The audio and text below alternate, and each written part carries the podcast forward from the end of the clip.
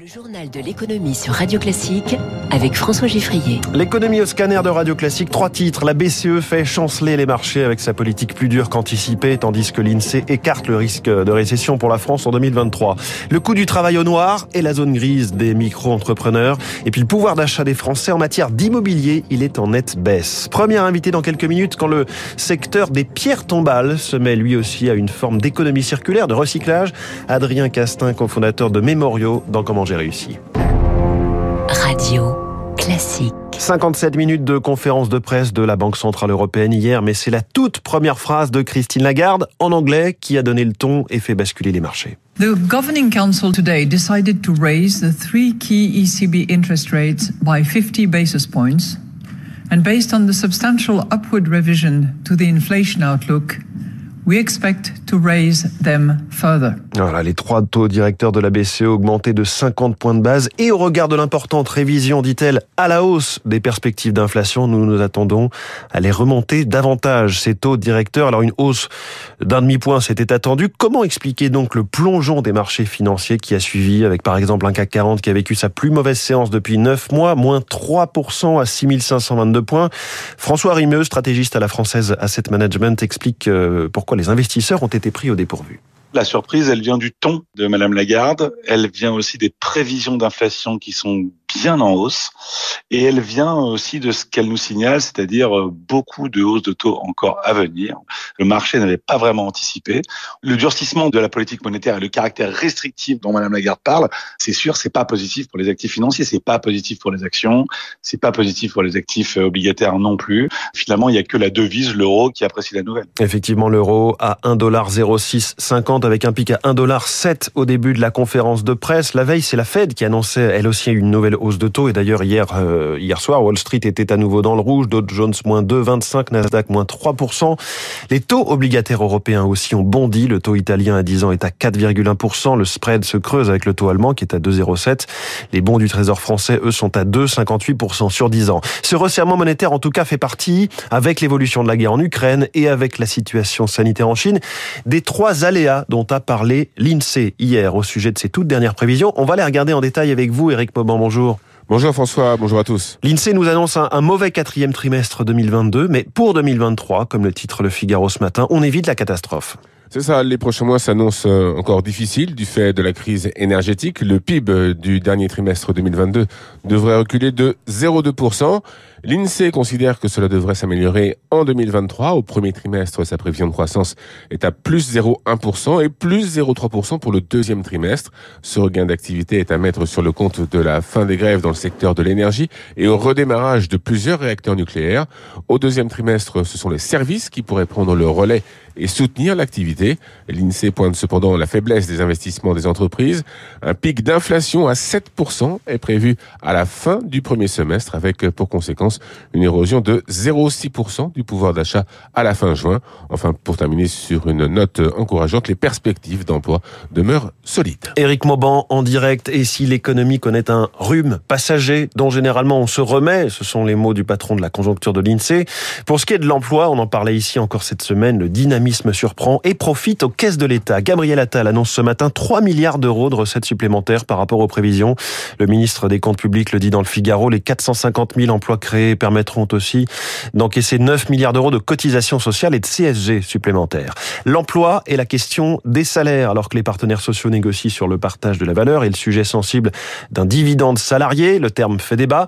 Le SMIC va être augmenté. Ce sera bien 30 euros brut par mois pour un salarié aux 35 heures, 24 euros net, soit 1700, 1709 euh, euros mensuels, 1353 euros net.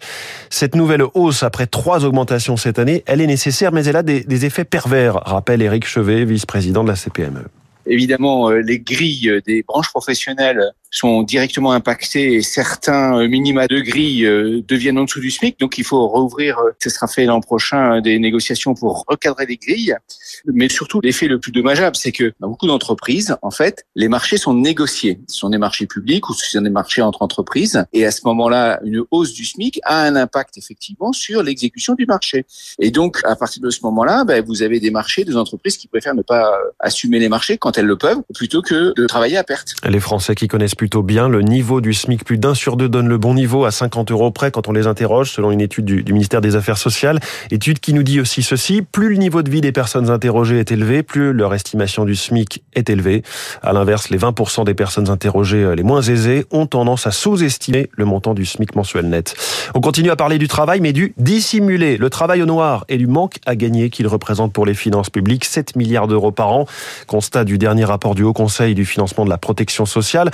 En cause en particulier les micro-entrepreneurs, ces travailleurs non salariés qui travaillent principalement pour les plateformes en ligne. Eric Kioch. Le travail au noir touche particulièrement le secteur de la construction, mais aussi avec l'ubérisation de l'économie, les plateformes de VTC ou encore de livraison à domicile. Certains fraudent consciemment, d'autres par manque d'informations, constate Dominique Libaud, président du Haut Conseil du financement de la protection sociale. On est face à des personnes qui ont très peu de connaissances sur les questions administratives, donc peuvent euh, se tromper, gérer euh, toutes ces déclarations, souvent sur des revenus très faibles hein, d'ailleurs, c'est très compliqué. Ainsi, deux tiers des VTC et livreurs sous-évaluent leurs chiffres. Un sur deux ne déclare rien. Or, ne pas cotiser est un handicap pour toucher le chômage ou encore les retraites.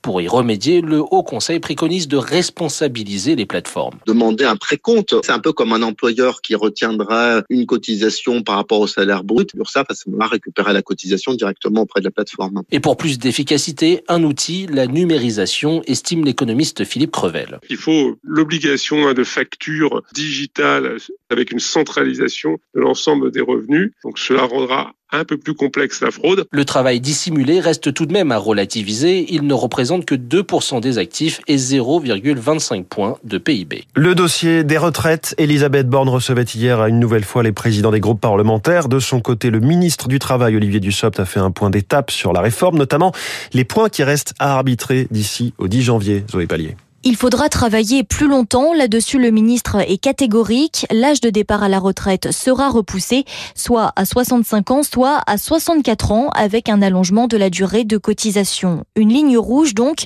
mais deux points sur lesquels le gouvernement se dit plus ouvert, à commencer par la question de l'emploi des seniors. Olivier Dussopt propose par exemple d'élargir aux fonctionnaires l'accès à une retraite progressive, jusqu'ici réservée aux salariés du privé.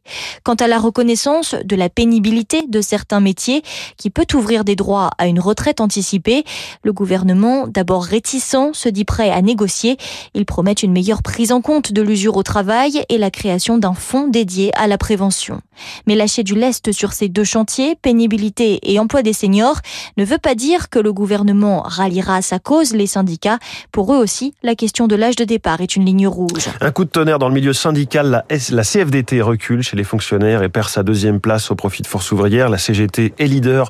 Résultat annoncé hier sur fond d'effondrement de la participation à ces élections euh, professionnelles dans la fonction publique, 37% seulement euh, de votants. Elle va quitter le monde syndical agricole. Christiane Lambert annonce ne pas se représenter pour un nouveau mandat à la tête de la FNSEA au printemps 2023. Cela fera alors six ans qu'elle avait pris la succession de Xavier Belin qui était mort brutalement en plein mandat en 2017. On parlait hausse des taux des banques centrales au début de ce journal. Il s'en ressent fortement sur les taux des crédits immobiliers et de ce fait le pouvoir d'achat des Français s'agissant de logement est en nette baisse. Les notaires alertent comme Thierry Delessal en charge des statistiques immobilières de Paris et Île-de-France au Conseil supérieur du notariat.